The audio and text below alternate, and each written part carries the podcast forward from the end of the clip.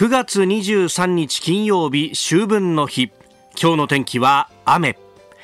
ニッポン放送飯田浩司の OK Cozy up。朝6時を過ぎました。おはようございます。ニッポン放送アナウンサーの飯田浩司です。おはようございます。日本放送アナウンサーの新行市佳です日本放送飯田浩二の OK 工事アップこの後8時まで生放送です。えー、基本的にこの番組は月曜から金曜日の朝6時からやっておりまして、まあ、世の中が祝日であろうとこうして放送が続くというところであります、はい、まああの今日はね秋分の日、まあ、お彼岸のお中日ということでありますが、もううちの近所の公園なんかでもね、えー、彼岸花が咲いていたりとか。もうそれどころかコスモスはほとんど散っちゃったとかねああずいぶん秋も深まってきてんだなというね。気づいてみるとこのスタジオから外を見るとですね、えー、この時間、夏頃はドピーカンでもうね、眩しいって感じだったんですけど、うん、だいぶ外暗いよね。そうなんですよね。大、う、体、ん、まあ、あの、日の入りが今朝が5時30日の出ね。あ日の出だ。ごめんなさい、うん、日の出が、えー、5時30何分とかだったと思いますね今朝。あだからまだ日が昇ってから、まあ今日は曇りだからあれだけど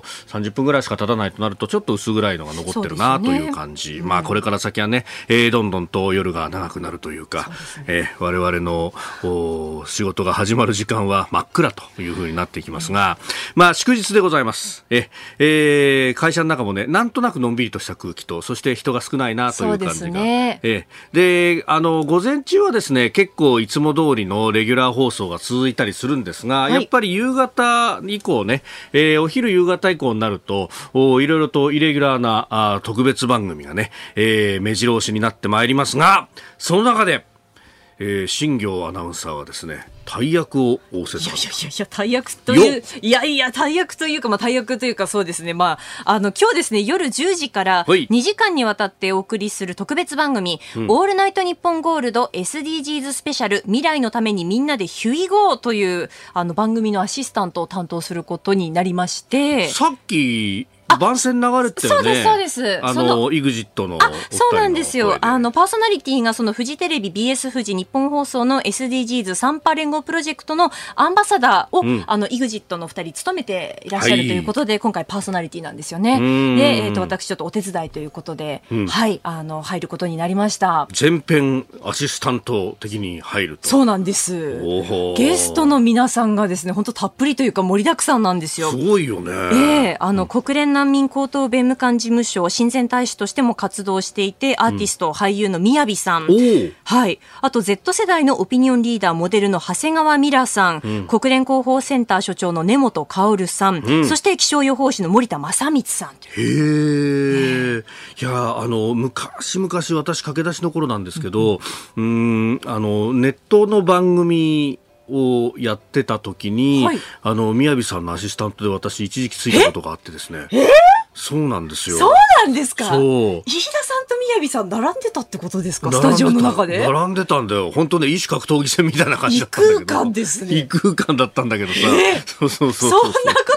ですか。うん。でも、本当あの、その後だけど、みやびさんね、難民キャンプを実際にもういろんなところ回って、、えー、ね、であの音楽で人をつなぎながら、うん、でその現状こう、ね、あの日本に対しても紹介したりとかいろんな活動されてるもんね。そんなことしてるんだと思って、うん、結構ねあの記事を拝見したりなんかしましたしだからねこのなんというかあの理想の部分もあるんだけどこう現実を現場で見てきたどういうことがあったのかっていうのをねいろいろ語ってくれるんじゃないかなと思うん。そうなんですよね。うんまああの SDGs ということで環境がテーマだというところなんですけれどもやっぱりこうまあそれこそねえー、岸田総理があこの間の国連総会での演説でもありましたけど人と人の安全保障と人間の安全保障と、はい、えー、いう部分で、まあ、日本としてもできることはいっぱいあるだろうしむしろこの人間の安全保障の部分っていうのはあの亡くなられた尾形貞子さんが、えー、提唱した部分も確かあったというふうにも記憶していてうんそういう意味では日本とも非常にこうね、えー、近しいというか責任も大きい問題でもあると、いやだからいろんな人からいろんなことを聞くとねそうなんですよね。2時間、これ濃いね。濃いんですよ。濃厚で、まあ、お話伺うにあたっていろいろこう下調べというか、どういう活動されてるのかなって調べてみると、例えば長谷川ミラさんであれば自分でこう洋服を作る立場に今なっている中で、じゃあその作るっていうことに対する責任っていうのは、まあ、いろいろあるわけですよね。そういうところも感じながら、こう手がけていらっしゃるんだなということが、まあ、分かったりとか。そうだよね。うん、服一つ取ったってさ、あるいはその材料となっている、例えば綿花だったりとか、うん、これが一体どこから来たんだろうっていうのが、それが例えば人権を蹂躙しているようなところからできたものじゃないのかっていうのは、それこそね、アメリカなんかで、えー、中国の新疆から出てきた面は使わないとかね、いろんな、こう、価値観というか、はい、ものにつながっていくもんね。そうなんですよね、うん、えー、今夜10時から2時間にわたってお送りする特別番組、オールナイトニッポンゴールド SDGs スペシャル、未来のためにみんなでヒュイゴー、えー、もしよろしければ私もお手伝いで参加いたしますので、お聞きいただければなと思います。はい。えー、ということでね、えー、今日は新業アナウンサー、朝も、そして夜もというね、はい、電波ジャックだね。まさにオールナイト。いや、そんな電波ジャック、飯田さんに比べたらもう、工事アップやって、辛坊治郎さんの番組もやってっていう、もう、飯田さんに比べたら私なんてもう、そんなそんな。もう声がバカにしてるだそんなことないですよ。まあ、互いぼちぼちやっていければと思います。はい、えー、秋分の日も、いつも通りの生放送、傾向時アップです。あなたの声を届けますリスナーズオピニオン。ぜひメールやツイッターでね、えー、ご意見をお寄せください、えー、今朝のコメンテーターは、慶應義塾大学教授で国際政治学者の細谷雄一さん。えー、1年に及ぶ長期出張、イギリスからね、帰国したばかりの細谷さんであります。えー、まず6時半ごろ、ご登場のところでは、イギリスの今後、まあ、国葬であるとか、新政権であるとかについても考えていきます。えー、そしてニュース7時またぎのゾーンでは、えー、部分動員令にロシア国民が動揺全国で抗議デモが発生というニュースロシア・ウクライナ情勢、えー、そして7時10分過ぎのニュースおはようニュースネットワークのゾーンでは、えー、政府日銀が24年ぶりに為替介入を実施しました、えー、この件について岡三証券チーフエコノミストの相田拓司さんとつないで解説をいただこうと思います。それから岸田総理大臣はニューヨーク訪問中ですが内外記者会見が行われております、えー、来月11日からの水際の緩和あるいは全国旅行割イベント割開始を表明というニュース、えー、そして国連安保理改革について、えー、さらにスクープアップでは安倍元総理の国葬儀について218の国と地域から参列があるというニュースも取り上げます。メールツイッターこちらです。メールアドレスはコージーアットマーク 1242.com アルファベットすべて小文字で COZY でコージーです。 cozyアットマーク 1242.com ツイッターはハッシュタグ cozy1242ハッシュタグコージー1242です。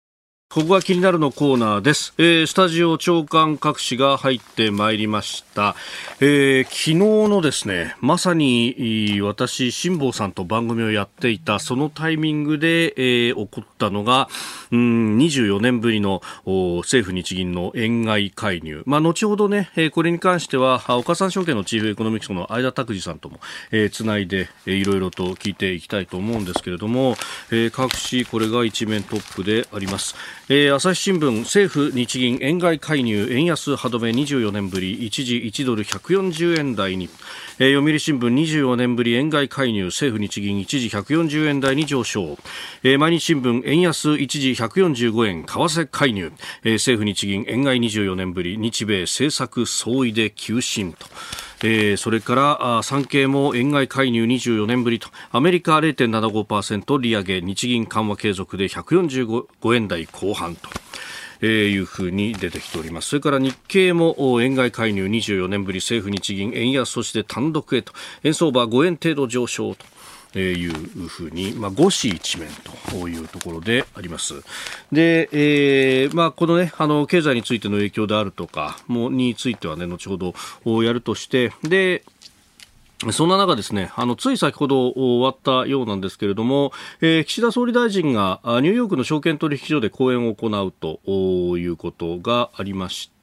で、まあ、その中でですね、えー、新しい資本主義というものについて、えー、もう話をしたと。まあ、あのインベストイン岸田っっていうふうに、えー、確かイギリスのね、ロンドンのシティ、まあ、ここも金融の中心でありますけど、ここで、あの、講演をした時はインベストイン岸田っていう話をしていました。で、今回、このニューヨーク証券取引所でも講演を行うんだということは、まあ、あの、すでに前々から報じられていて、えー、ってことはまたこの Invest in 岸田を、まあ、かつてのね、 Buy my アベノミクスのようにこう連呼するのかなと思っていたら、あの、いろいろ取材したら、いや、今回はね、そういうこう言葉は使わないっぽいよ、みたいなことを言われていて、で、あの、ポイントがね、あの、すでに出てきてますけれども、あ、それは使ってなかったんだなと。ただ、新しい資本主義っていうのは、もう、あの、看板をですね、そのまま掲げ続けていて、で、新しい資本主義っていうのは、えー、まあ、車の両輪のようなものなんだと。で、これ、講演の全文を見ると、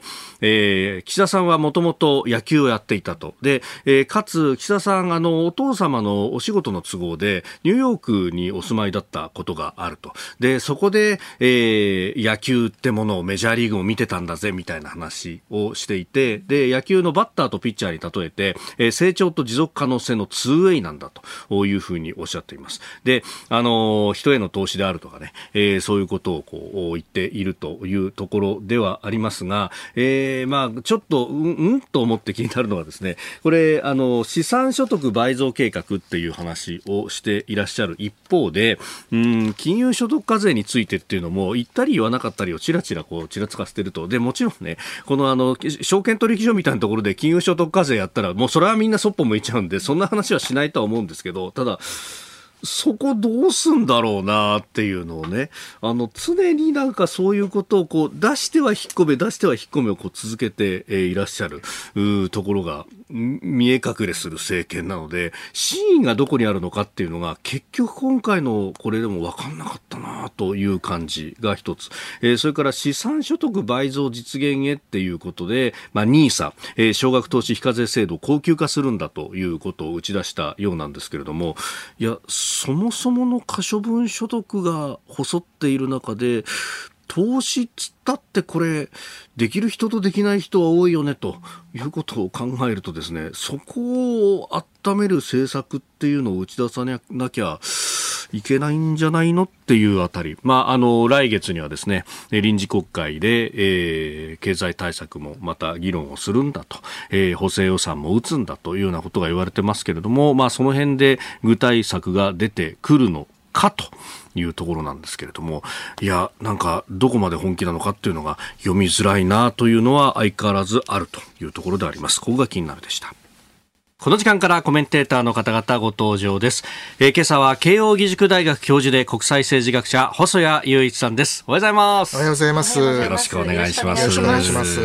えー、細谷さんおよそ1年ぶりにイギリスから帰国されたということで、まあリモートでね、えー、何回かつないでお話を伺ったりもいたしましたけれども、えー、その、この1年間というとイギリスも、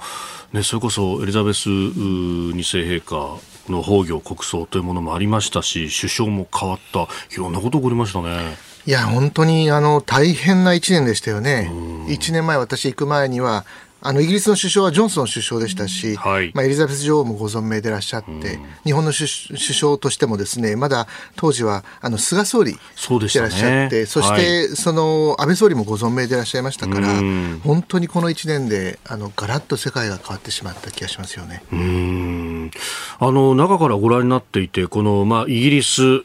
まあ、イギリス EU 離脱からずっとこうガタガタしているなっていうように見えるんですけど、実際中でいかがですか、はいあのなかなかやっぱりコロナの間っていうのは海外渡航ができませんでしたから、はい、実際向こうに住んでみてだいぶあの雰囲気が違うな。一つはまずイギリスはほとんどマスクつけてる人いないですしもうほぼ日常が戻ってるということですよね。でさらに言うとあのブレギジットの影響とまたウクライナでの戦争もありますが、はい、まあ、とにかくその生活への影響例えば労働力ヨーロッパから労働力が入ってこなくなったことによって、はい、あのケンブリッジもロンドンもそうですけどもあの飲食の店がたくさんあの休みなんですね。開けない。労働それであの例えばお店の張り紙で、うん、あの要はあの、まあ、ウェイターとかウェイトレス雇い次第オープンすると、まあ、本当にあの閉じてる店がずいぶんありましたね。ああ、まあ日本でもね、コンビニ人が足んなくって閉まるみたいな話とか、ちらほら出てきましたけど、もう結構目につくぐらいですか？あの、私がいたケンブリッジ大学も、やっぱりあの、そもそもディナー、あの、カレッジでのディナーがないというのはなんでないのかというとサーブする人がいないからないんですね。あのコロナではないんですよね。でそのサーブする人は足りない。で本当にあの時給なんかも2倍3倍払わないと人が来ない。本当に経済が回ってないという感じはいろんなところで感じられますよね。うん。まあ、あの、直近イギリスの消費者物価指数9.9%上昇なんていうね、数字が出てきたりとか、物価の方はいかがでした？あの、おっしゃる通りで、この4月にですね、あの、電力のお金価格がだいたい3倍、4倍に上がって、あの、一軒家で多いところだと本当に光熱費で1か月10万円近く払ってる。でも払えないですよね。ですから、これに対する不満がとにかく大きくて、まあもちろん、あのジョンソン首相があの辞任する理由たくさんあったんですけどもこのエネルギー価格の高騰とインフレ、まあ、これはやっぱりですね日常的に相当強い不満があるという印象がありましたよね。うん。トラスさんはその難題にまずは向かっていかなきゃならないまあ、これが最大のハードル、ここでつまずいたら、もうトラスさんもこれ、短命政権になってしまいますから、もちろんトラスさんもそれはよく分かってると思います。ですから、例えば、まず最初に、あのもちろんエリザベス女王の国葬の対応がまず最初、大変でしたけども、はい、まあ、それ以外にも、まずはこのエネルギー価格、とにかく企業がまず最初に高すぎて、これ、電力価格が上がって、まあ、あのビジネスができないということで、この一定の上限を設定して一般家庭と企業のこのまあ、エネルギーについては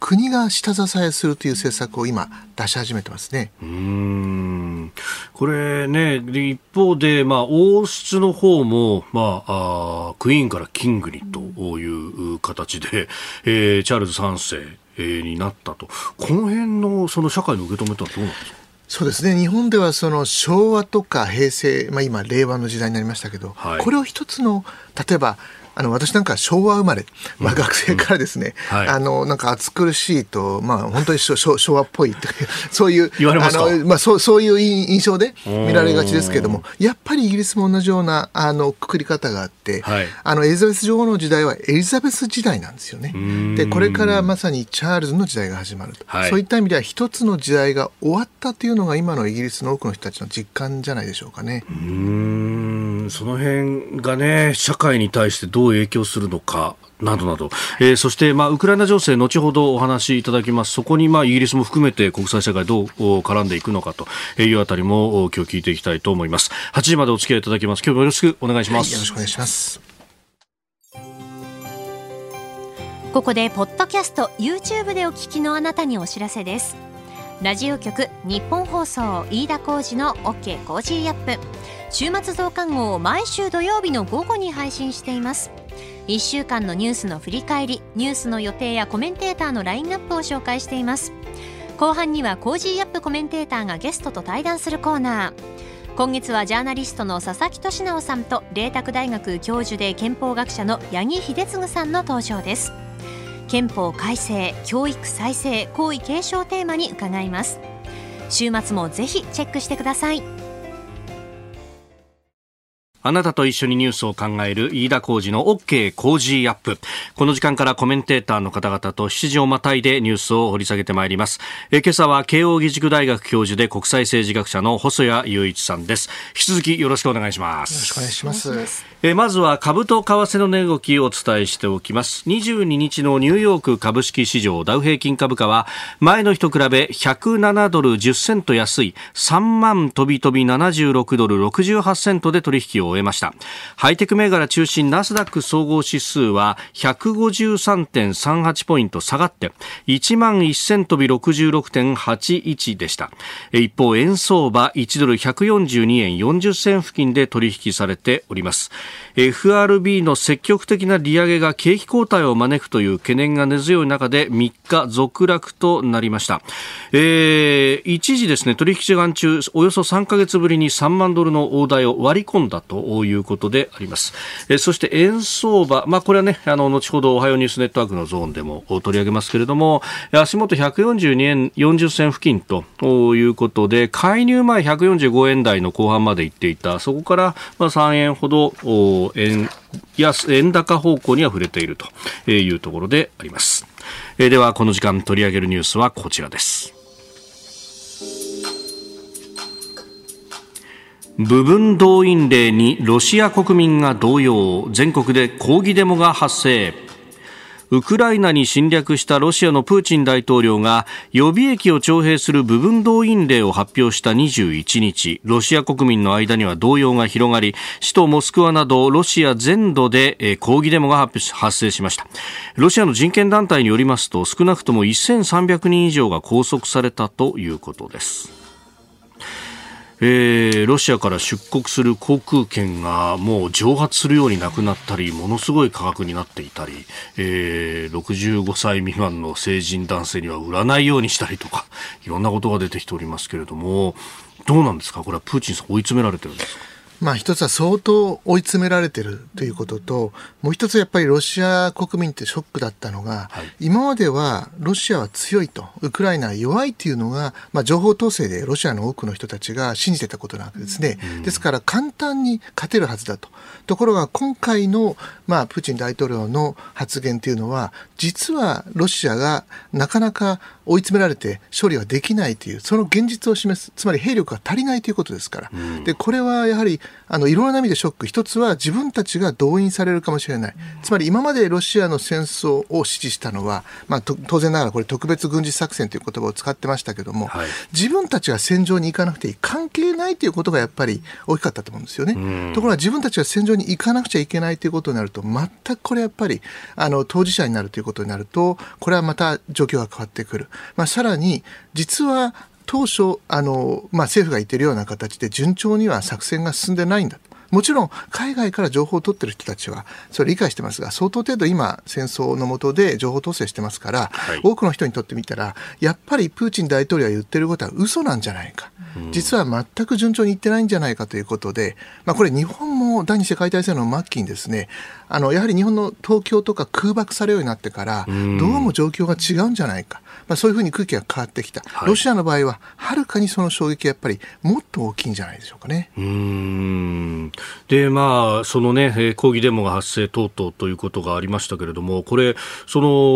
30万人というふうにも言われてますけれども、まあ、動員をするんだと。で、これ、まあ、予備役的にやると、まあ、もともと軍歴がある人たちが中心だということで、ある程度スキルはあると思うんですけど、そうは言っても、いきなり実戦投入ってできないですよね。あの、当然ながらこれ訓練の期間が必要ですが、あの、まあ、要するにプロの、あの軍人とは違ってですねこれトレーニングの期間に一定の時間を使うためにまずトレーニングをするための証拠が必要である、うん、ところがこれ完全にもう証拠今足りないわけですね。そうすると訓練ができない。で今の状状態でも投入して簡単にこれ全滅しますから、うん、まあこれでましてや実戦経験がほとんどないような訓練の経験がないようないわゆる新兵を送ってもですねまず士気が低いですから、うん、それに合わせて訓練が十分ではないということ。そして指揮する証拠が足りないということですとこれ本当にですね、もう、あの、投入しても投入してもですね、全く効果がない。ですから、やはり、あの、軍事の専門家の方々の話を聞いていると、この効果、一時的には、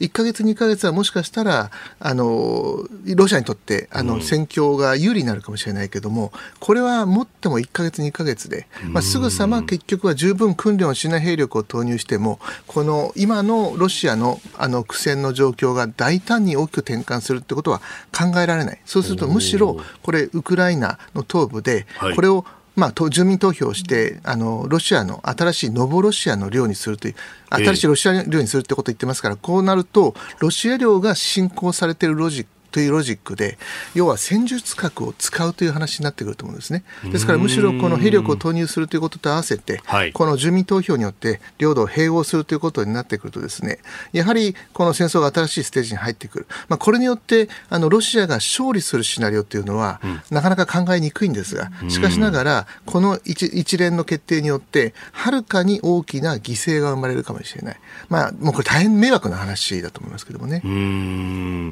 まあ、この核好付きのというか、まあ、住民投票と言いながら個人の自由意思で投票結果が決まるようなもんではなかろうというふうなことが言われてますけれども、これ、クリミアで2014年にやったこととほぼ同じような感じですよね。まあ、今はあの当時とは違ってあの戦争の最中ですから、より一層統制というのが徹底しましたでしょうから、その数字というものは、おそらく自由な投票ということは当然ながら考えられないと思いますけどね。はい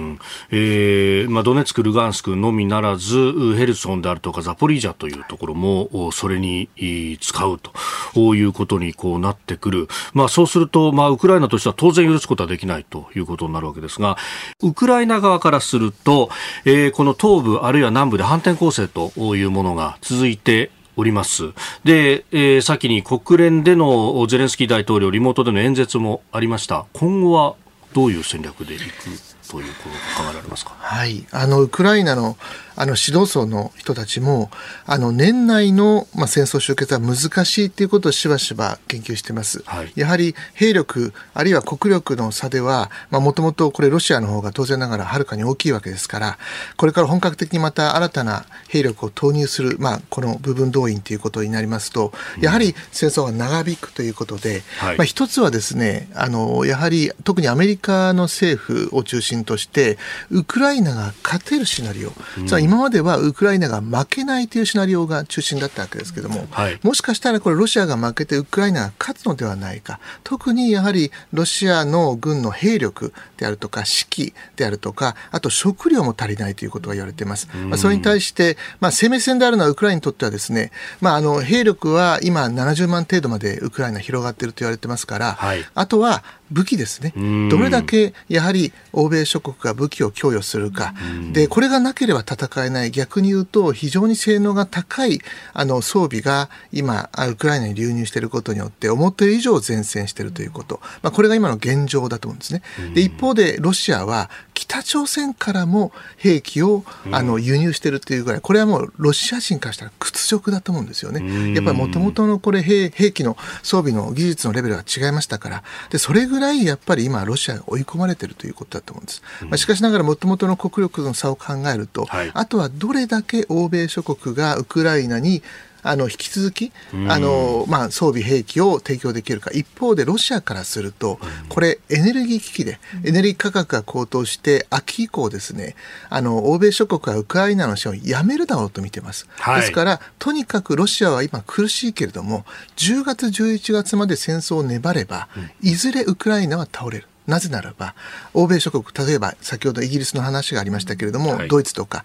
天然ガスとかが足りなくなって、きっとこれからそういった国々がウクライナ支援をやめるはずだと。いう、そういうふうに読んでるわけですね。ですからプーチン大統領、はい、とにかく10月、11月までロシアが粘れば勝てると。で逆に言うと今の世論の調子だとイギリスもドイツもフランスもですね秋以降も支援を続けるというような、まあ、実際になってみないと分かりませんけれども、かなり世論調査では、やはりドイツでもあの支援を続けるべきだという世論が強いので、はい、まあ、そうなると、先ほど申し上げたようなプーチン大統領の秋まで粘れば、結局、支援疲れで、ウクライナ支援が止まるはずだというシナリオが崩れてくる。そうなると、今度はロシアの中でも、これをどこまで続けるのかということで、特に部分動員で国民で相当不満が溜まってますからまた流れが変わってくるかもしれないですよね。この支援疲れ論の、まあ、ある意味変形みたいなところでここのところまた出てきたのがロシアが押されてくるとよく出てきますが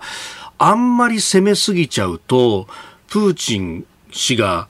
核を使うなり何なりというこうエスカレートになってしまうから追い詰めすぎない方がいいというような議論であるとか、あるいはそれがあるからこそ、その、致命傷になるようなものすごく射程の長くて使える武器とかを欧米はそもそも供与していないのだというような説明をされることがありますがこの辺はいかがですか、まあ、プーチン大統領はこの前のですねあのウラジオストクの東方経済フォーラムこれ毎年開いてますけれどもこの9月に、はい、そこでのやはりアピールの仕方が非常にうまいと思いますね。つまりはこれ論理を最初はもともと NATO の東方拡大がいけないんだということを言ってたのが、はい、今はですねアメリカが自らの正義を他国に押し付けようとしていることが問題だと、われわれはそれを抵抗するために戦ってるんだということで、ロジック変えてるわけですね。で、このアメリカが自分たちの正義を他国に押し付けようとしている、まあ、このロジックというのはやっぱり中央都所得と諸国とか、一部のアジア諸国では、これは非常に私はアピール強いと思うんです。ですから、その時々の世界の空気に合わせて、プーチン大統領は戦争の理由というのを変えてるわけですね。で、これが一定程度、いわゆるグローバルサウスと言われるような、はい、アジア、アフリカ諸国にやっぱりあの響いてるんですね。ですから、この部分を見ていかないと、実は欧米諸国、日本が孤立してるかもしれない。このプーチン大統領、あるいは中国の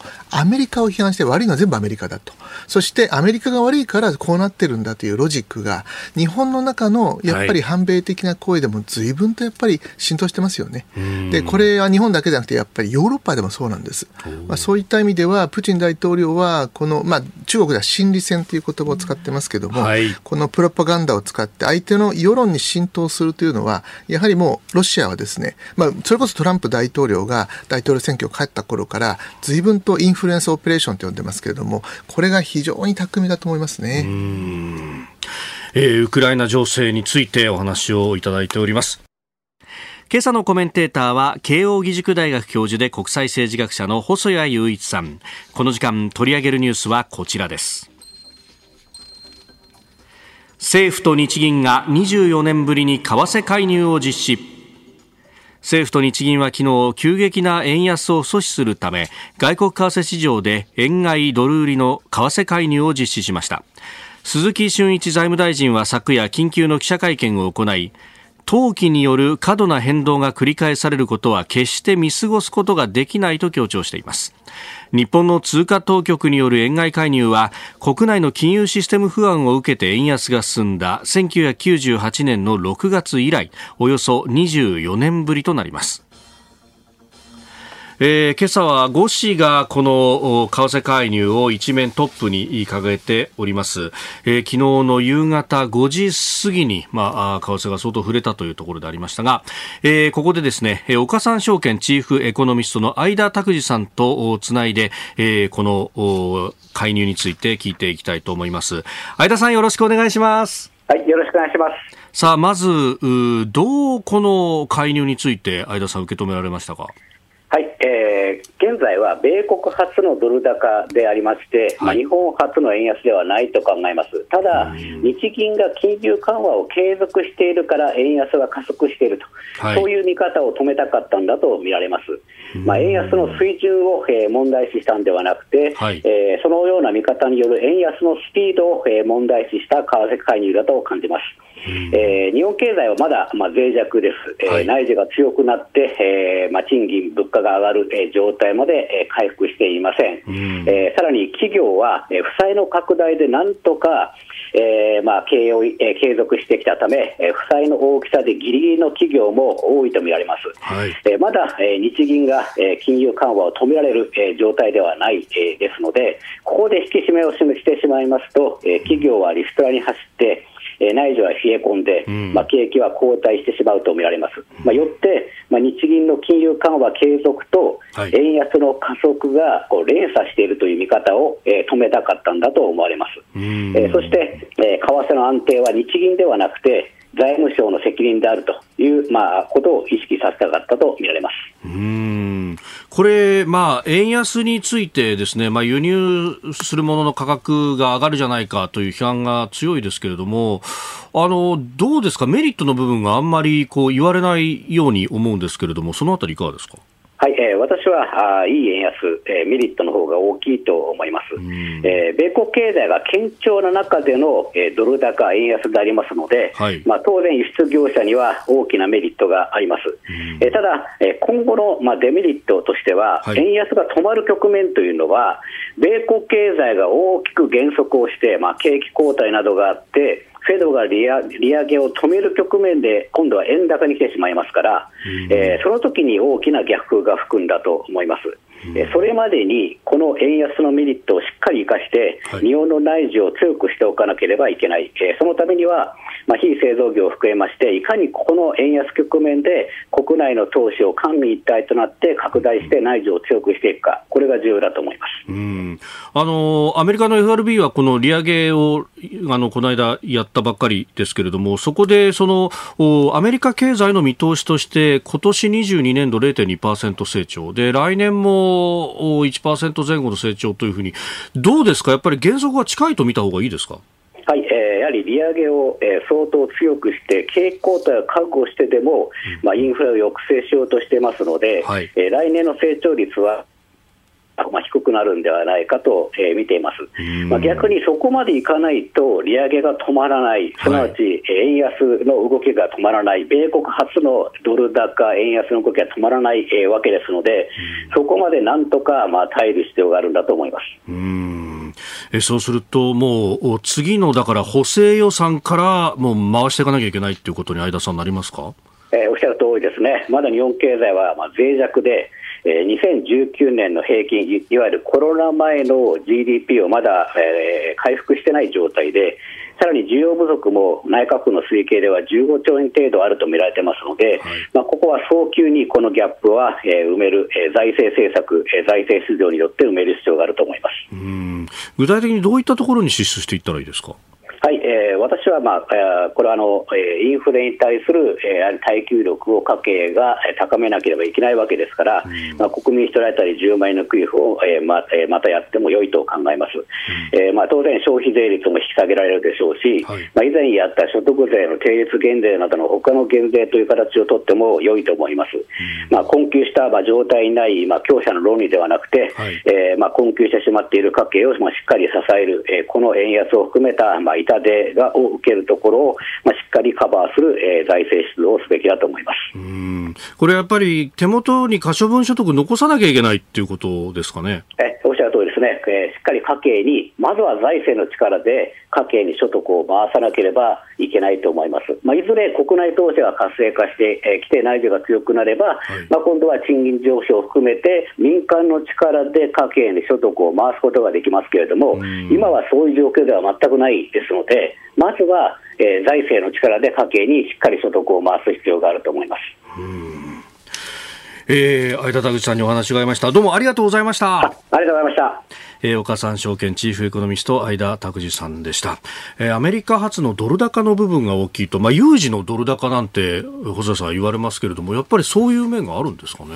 あのやっぱりあまりにも今地形学リスクということ地政学リスクということもありますけどあまりにも多くの世界でいろいろな先行きが不透明になってますよね、まあ、そういったことで本当にあの経済についても、はい、あのこの不透明性から来る不安、そしてあの経済のやっぱりあの難しさ、困難というものもつながってるんじゃないでしょうかね。うん。まあ、本当、世界的にこれ、やっぱりウクライナのロシアによる侵略というものによって、まあ、エネルギー等々影響を受け続けてますよね、そうですよね、まあ、一体この戦争がいつまで続くのかということは分からない。本来であればこれコロナが終われば、当然ながら経済の回復の局面に入ると思うんですけども、まあ、なかなかそれが単純に見通せないということが今の不安感の原因になってるんじゃないでしょうかね。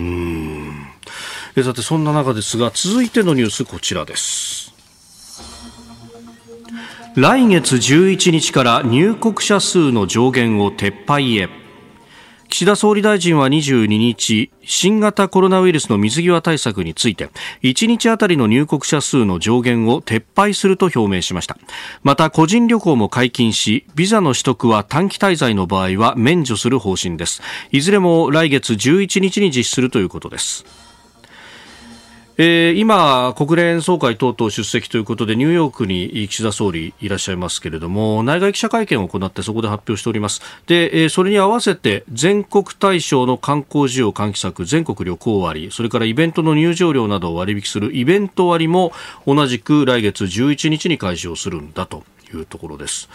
まあ、この入国者数、まあ、水際対策についてっていうのは細田さん、ね、イギリスから帰ってきたばかりでもあります経験者でいらっしゃいます。はい。あの、私が8月末に帰国するときには、まだ、あの、PCR 検査が必要。ワクチン3回しても PCR 検査が必要ということで、これは世界の中でもかなりやっぱり、あの、評判が悪いと。で、まあ、最後までこの、まあ、入国政権がここまで厳しいというのが、まあ、主要国では日本と中国のみということで、はい、まあ、ほとんど今、経済活動があのもうあの再始動してますから、まあ、そういった意味では経済活動も外交活動も日本だけが取り残されるというような、うん、まあ、そういったような印象が、まあ、ヨーロッパから見られたわけですね。まあ、言い換えたらあのヨーロッパでは3月ぐらいから、はい、あのワクチン3回以上している方々は基本的にはあの重症化がほとんどないということで、まあ、かなりの程度その、まあ、言ってみればあの経済活動も生活もほとんど日常生活以前の生活が戻ってきたというのが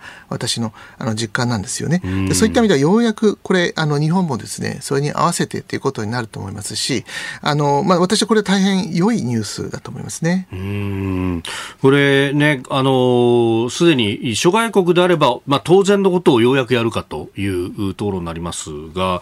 えー、他方その安倍元総理大臣の国葬儀に関して海外からさまざま要人が来ると基本的にマスクを要求するんだということが昨日官房長官からありました。この辺っていうのはその欧米の人たちからするとどう受け止められると考えられますか？あのもうヨーロッパではですね、ほとんどの人が半年ぐらいマスクつけてないですし、あの、まあ、国もよって違いありますけれども、まあ、もう持ってない、買ってないって人も多いと思うんですね。で、そういった中で、あの、まあ、言ってみれば、あの、この対応というのは私やっぱり、あの、政治的な理由が大きいと思うんですよね。外国から多くの人、来訪者が来て、その、感染が広がるんじゃないかと。で、これは、まあ、あの、特にヨーロッパのように、まあ、陸上で国境はつなつながって、まあ、EU の場合は、まあ、宣言協定でほとんどこれ一切国境のコントロールはありませんから、はい、まあ、車でも電車でもマスクをつけずに普通に日常生活戻ってるわけですから、まあ、日本の場合はやはり空港から多くの人が入ってくるということで、まあ、なんとなくあの国民の不安感というのがまだ残っているということで、まあ、政府もそれに応えざるを得ないという状況なのかもしれないですよね。続いて教えてニュースキーワードです国連安保理改革。1945年国連は51カ国で発足しましたが加盟国数は大幅に増加し193カ国に上っております。しかし国連安全保障理事会安保理の構成は1965年に非常任理事国の数が、えー、国連発足当初の6カ国から10カ国に増えて合計5カ国となりましたが15カ国となりましたが、えー、常任理事国の数はアメリカ、中国、ロシア、フランス、イギリス5カ国のままであります。大きな変化を遂げた国際社会の現実を安保理に十分反映させ改革を行う必要があると言われておりますがこれを踏まえて次のニュースです。アメリカニューヨークを訪問中の岸田総理大臣は21日アメリカのバイデン大統領と短時間の会談を行いました。両首脳はロシアのウクライナ侵略への対応をめぐり機能不全が指摘されている国連安保理の改革に向け連携していくことで一致したということです。えー、岸田総理、一般討論演説の中でも、この安保理改革というものに言及をしておりました。できるんですか？あの難しいですよね。あの2つ流れがあって、1つは2005年頃に、ちょうどですね、60周年ということで、やはり先ほどおっしゃってたように、第二次世界大戦の頃とはだいぶ現状が変わってるから、やはりあの安保理を改革するべきだ、特に常任理事国の数を増やそうということで、まあ、G4、まあ、当時は日本、ドイツ、インド、ブラジルの4カ国が変えようという運動がありました。はい、まあ、これが一回挫折したわけですね。もう一つの流れは、まあ、ちょうど今年の2月からこのウクライナの戦争が始まって、常任理事国であるロシアが平和を守るべきロシアが侵略をするということでこのロシアの資格を停止するべきだまあ、これ特にあのイギリスが強く主張したんですけども、そういった流れがあって今回はこの2つが多分混ざってると思うんですね。やはりあの、まあ、戦争が終わってからずいぶん時間が経ったので本当にこのロシアが常任理事国で国連が機能するのかというような批判、まあ、その流れの中で日本が答える形で、かつての、まあ、常任理事国入りが日本は挫折しましたから、まあ、この機会にもう一度このアジェンダを載せようという意図だろうと思いますね。うんこれ何かやろうとするとその拒否権の壁に当たるっていうのはずっと言われてますけれども、この辺をこうクリアする術みたいなものってあるんですかね？まあ、結局ですね、まあ、ロシアや中国が侵略をしても国連の常任理事国で拒否権使えますから、国連の制裁がないわけですね。そうするとつまりは中国やロシアがあの世界の平和の問題は国連が議論するべきだということで言うと国連の安保理の承認なくして軍事力行使はするべきじゃないということを言うとってことはですね、はい、ロシアと中国の侵略や軍事行動は一切国連は非難できないってことになるわけですね。ですからそのフリーハンドを、まあ、ロシアと中国はやはりいつまでも手にしてたい。でもそれをいつまでも認めてると国連の権威がやっぱり傷ついてしまう。ということで、このロシアあるいは中国、まあ、この場合特にロシアということになりますけれども、この今の戦争をして平和を壊している状況で、本当にロシアが常任理事国としてふさわしいのかという、まあ、この疑問が今、随分と広がってるんじゃないでしょうかねうん一時期、フランスなどは提唱してましたけども、その拒否権の行使について一部制限を設けるべきなんじゃないかと、特に当事国とはあ制限をすべきなんじゃないかというような話もありますが、なかなか進まないですか、こういうところは。難しいですね。イギリスとフランスはもう前からですね、もともとイギリスは EU に加盟してましたから、もう EU1 個でいいんじゃないかとか、あるいはイギリスとかフランスは常任理事国として十分な国力がないんじゃないか、そういうこと言われてたわけですね。ですからそれに対する反論として、ある程度、特権を、まあ、減免するという議論が出てきたと思うんですけども国際政治の世界で一度手にした特権を手放すということはほとんどないですよね。ですからそれが実現する可能性は私は極めて低いと思いますね。うん。そうするとやはりその NATO だとか地域的な有志連合でやっていくとかそういうことしかない、まあ、今の世界の流れはやっぱりあの国連ではなくて地域機構や同盟まあ、これ集団的自衛権安保法制でずいぶん議論されましたけれども、はい、今までよりもやはり同盟の役割が重要になる。だから国連重視のフィンランド、スウェーデンでさえ NATO に加盟した。ということですよね。うん。それをアジアに比べたときにどうだと？いうあたり今ね。当然考えなければいけないところだろうと思います、えー、国連安保理改革今日のキーワードでした。続いてここだけニューススクープアップです。この時間最後のニュースをスクープアップ安倍元総理の国葬儀218の国と地域から参列。政府は安倍晋三元内閣総理大臣の国葬儀に218の国や地域国際機関から代表が参列すると発表しました。海外からの参列者は700人程度に上るとしております。えー、7月の8日の出来事でありました。あの時というのは細谷さんはイギリスにいらっしゃったはい。あの私イギリスのケンブリッジにおりました。うん。一報聞かれてどうでした？まあ、衝撃ですよね、あの銃撃事件があったということで、はい、まあ、あの一命は取り留めるだろうという期待もあったんですけども、まあ、その後亡くなられたというニュースは、私も衝撃でしたけども、はい、やっぱり、まあ、イギリスをはじめとして、世界中がやっぱりショックだったんじゃないでしょうかね。うん。現地、どんな報道だったいやあの BBC をはじめとして、現地のニュースも速報トップでニュース。でなかなかこれ日本に関するニュースがトップになるってことって最近はほとんどないんですよね。ですから私からするとやっぱりこれだけあの BBC あるいはあの、まあ、もちろん CNN もそうですけども世界でここまでやっぱり安倍総理っていう人の指導者の名前と存在というのが大きいというのは逆にあのあの時に私は驚いたところがありますよね。うん、まあ、海外で報じられるとするとやはり外交に関してというところなんだろうと思うんですけれどもその辺の評価ってどうなんですか？そうですね。やっぱり日本の報道とかなりやはり私はあの温度差を感じるのが、やっぱり安倍総理はとにかくあの民主主義陣営を守ったというイメージ、まあ、当時はあの、まあ、あのトランプ政権がアメリカファーストで非常に内向きでした。で、イギリスはブレギジットで EU の中がとにかくこのイギリスの離脱の問題で混乱してました。はい、ということで、本来であったら、英米、まあ、米が世界を、民主主義をリードするはずが、まあ、あの、まあ、アメリカもイギリスもなかなか世界牽引できない。うん、その時に中国が、まあ、言ってみれば、一帯一路構想を中心として世界でリーダーシップを発揮していた。はい、で、このままいけば、中国やロシアが世界の秩序で中心になっていくんではないか、まあ、そういうようなあの不安が一部である中で、安倍総理がそれに対するオルタナティブ代替として、自由で開かれたインド太平洋という、まあ、民主主義陣営こそがやはり世界の秩序を作って牽引するべきだというような主張をして、まあ、これがですね世界の求心力になったわけですね。ですから例えば TPP もそうですし、クワッドと言われている4カ国の協力、そして今申し上げたような FOIP ですね、自由で開かれたインド太平洋構想、まあ、こういった過去5年ほどの世界の重要な外交の意思チほとんど日本初、私、これ、世界であのいろんなところで申し上げてるんですが、はい、明治以来、こんなことはなかったと思いますね。うん。その FOIP ね、自由で開かれたインド太平洋、その、まあ、インド洋と太平洋をつないでいく概念っていうものを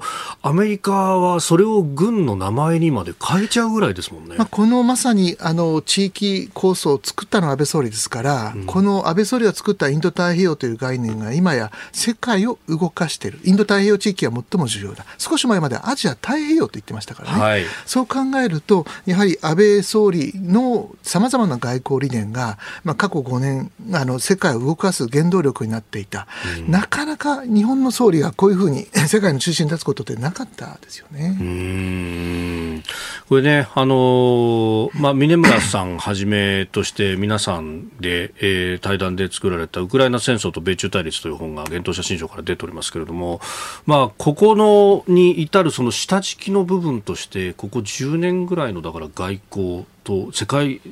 国際政治というもののもうキープレイヤーであったそうですね、このミネル村さんがあのまとめられた本は、まさに過去10年ほどで、はい、あのまあ、パワーポリティクス、権力政治が戻ってきて、さらには帝国主義が戻ってきている、つまり国際協調というのは崩れて、ですね民主主義は後退して、帝国主義であるとか、権力政治というものが世界の基本的なトーンになりつつある。ガラッと世界が変わりつつあるわけですね。で、その時に、まあ、言ってみれば、安倍総理がそ、そこに進むのを止めようとしてたわけですね。ですから今年ちょうどウクライナで戦争が終わった、まあ、言ってみればこの民主主義という理念をもとに国際協調でどうにか平和を維持しようこれが崩れつつある年に、まあ、この7月安倍総理亡くなられたというのは私非常に象徴的。つまりなぜそこまで世界トップニュースで報じるかということは、うん、安倍総理がそれを食い止めてきたというような印象がおそらくあの、まあ、ヨーロッパアメリカなどであったと思うんです。ですからその食い止めてた安倍総理が亡くなられたということが言ってみればシンボルいよいよ世界が瓦解し始めるという印象と重なってしまったような印象ありますよね。うん。いやそこへ来てやはりこうねイギリスで考えると70年余りにわたって、えー、女王陛下として君臨されて、まあ、君臨というか、まあ、あ支えになって、はい。き続けていたエリザベス女王陛下が崩御したっていうのは、はい、本当に時代が変わっていくっていうことに象徴的に見られますか、ね、あの当然ですね日本の国内で安倍総理元総理の国葬に対する批判がたくさんあるのは私もあの承知してますし、はい、あの決め方にもしかしたらいろいろとあの批判されるような点もあったとは思うんですが、うん、あの一つやはりあの重要なのがこのエリザベス女王がやはり戦後の和解というものを進めてきたドイツと対してもそうですし日本ともそうです、うん、この和解を進めてきた象徴がこのエリザベス女王であった、うん、そして今民主主義が瓦解して中国とロシア中心の秩序へと転換しつつあるのを止めたのが安倍総理であった、うん、でこの安倍総理の国葬とそしてエリザベス女王の国葬意味や重みはもしかしたら違うかもしれませんけどもこれが象徴するものはやはりどちらもある意味ではそういった一つの時代を、まあ、支えてきた人たちが亡くなられていよいよ本格的にそういった秩序が瓦解するかもしれない、まあ、そういった不安感が逆に言うと、まあ、例えばエリザベス女王の国葬にこれだけ世界中から多くの、まあ、元首級の人たちが集まるというのはやはりそういったものに対する敬意を示したというところもあったんじゃないでしょうかね。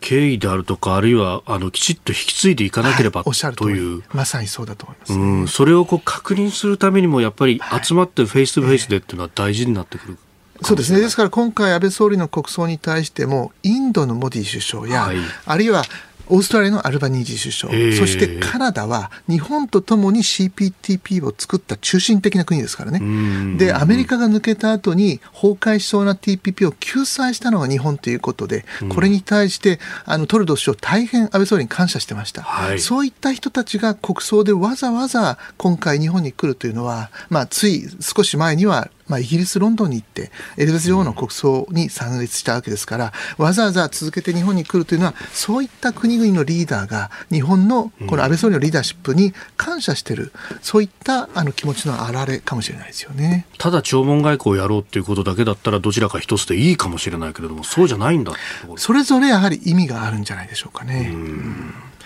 えー、安倍元総理の国葬儀についてスクープアップでありました、えー、このコーナーも含めましてポッドキャスト YouTube ラジコタイムフリーでも配信してまいります。番組ホームページをご覧ください、えー、この国葬儀につきましては、まあ、日本葬でもねさまざま当日27日取り上げていきますしすでにあのお知らせも一部出ておりますけれども午後1時から特別番組を編成し3時半まで、お送りするということであります。あなたと一緒に作る朝のニュース番組飯田浩司の OK コージーアップ。日本放送の放送エリア外でお聞きのあなたそして海外でお聞きのあなた。今朝もポッドキャスト YouTube でご愛聴いただきましてありがとうございました。飯田浩司の OK Cozy up。東京有楽町ニッポン放送で月曜日から金曜日朝6時から8時まで生放送でお送りしています。番組ホームページでは登場いただくコメンテーターのラインナップや放送内容の原稿化された記事など情報盛りだくさんです。また公式ツイッターでは平日は毎日最新情報を配信中。ぜひチェックしてみてください。そしてもう一つ飯田浩二アナウンサーが「夕刊富士」で毎週火曜日に連載中。飯田浩二の「そこまで言うか」こちらもぜひご覧になってください。忙しい朝そして移動中。ニュースを少し深く知りたい時。ぜひ AM、FM、ラジコはもちろん日本放送のポッドキャスト YouTube でお楽しみください。